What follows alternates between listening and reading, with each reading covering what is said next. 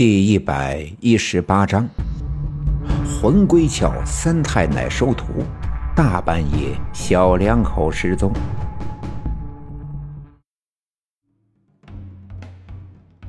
太平鼓声节奏分明，和着鼓柄上的铜钱哗啦啦的响声，我的灵魂出窍，随着屋子里的那根昏黄的蜡烛火焰上的那缕黑烟，一直向上飘荡。飘到了房梁上，于是飘在空中的我的灵魂俯视着屋子里的一切，以及窗外那些长相奇特、奇形怪状的东西们。眼看着他们其中的一个顺着窗缝跳进了盘腿坐在炕上的我的躯壳，用我的嘴巴发出嘿嘿嘿的笑声。我知道，他们一定是过路的精怪。听到我奶奶的太平鼓请神，便前来戏弄我奶奶一番，却没想到我奶奶哪是好惹的，鼓便将这些家伙打跑。在一阵突如其来的狂风过后，保家仙常三太奶终于附进了我的身体。五大保家仙里，虽然以狐仙胡三太爷、胡三太奶为首，但论脾气最暴躁、法力最高强的。却是这柳仙常三太爷和常三太奶，所以求三太奶收我为弟子，的确情非得已。三太奶也是感念我奶奶这么多年一直对她毕恭毕敬，在三太奶的庇佑下，也帮助了太多的人，功德所致，便没再推辞。尽管飘到房梁上的我不了解。做了三太奶的弟子意味着什么？但看奶奶如此的紧张，想必也是一件大事。而当坐在炕上的我抬起头，瞪大眼睛看着飘在房梁上的我的时候，那眼睛仿佛是一个无底的黑洞，越来越大。最终，我的身子一沉，一下子从房梁上向下坠落。坠入那个深邃的黑洞之中，我的身体一直向下落，我的周围漆黑一片，所以我无法判断我降落的速度，只能听见耳边响起呼呼的风声。那风吹在我的身上，我的脸上，我裸露的胳膊上，我光着的脚丫上，冰冰凉凉的。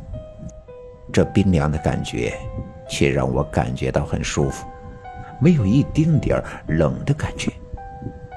突然，眼前出现一片五彩绚烂的光芒，那光芒好似一条条柔滑的丝带，在我的身上来回的缭绕。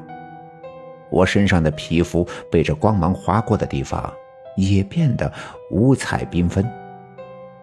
渐渐的。我的浑身上下都开始闪烁这样绚丽的光芒，好看极了。我特别的开心，呵呵的笑了起来。大勇，大勇！我听见有人召唤我，我知道那是奶奶的声音，而那声音就在我的眼前。我四外张望，却。什么都看不见。突然，眼前闪出一片淡黄色的光芒，有些刺眼。我伸手挡住了眼睛。过了一阵，我慢慢的放开手，睁开眼睛，这才发现我躺在炕上。刚才发出的那淡黄色光芒是挂在房梁上的电灯泡。爷爷奶奶、爸爸妈妈都围在我的身边看着我，眼神里。都是关切。我慢慢的坐起身来，抬头看着房梁，又看了看窗子外，一切都已回到正常之中。刚才我在房梁上看到的窗外的那些家伙早已消失不见。我突然感觉屋子里有些热，打算伸手脱掉身上的棉袄，被我奶奶伸手拦住，将我抱起来，对我妈妈说。在东屋给孩子铺上被褥，让孩子好好睡一觉。我妈妈赶紧去东屋铺好被褥，我奶奶亲自抱着我，把我放进被窝后，才帮我脱掉棉袄和棉裤，然后给我盖好被子，俯下身对我说：“大勇啊，奶奶知道你有点热，但热也别掀被子，过了今晚就好了啊。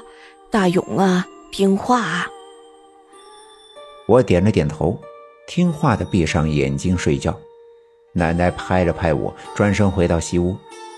爸爸已经收拾好炕上的蜡烛和太平鼓，见奶奶过来，问道：“妈，你说让大勇拜三太奶的门下，给三太奶当弟子，那，那你也是三太奶的弟子，那不是差辈了吗？”奶奶笑了，拿过旱烟补罗。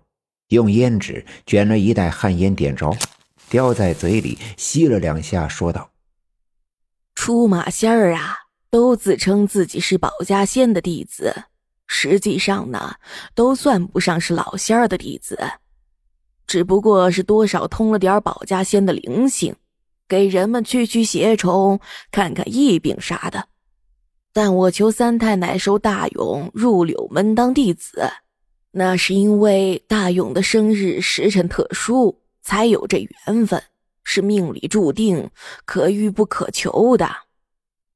哦，爸爸点了点头，似懂非懂。奶奶又说道：“虽然今晚三太奶答应了，但不是说大勇就已经是三太奶的弟子了，还需要经历一些劫数才行。”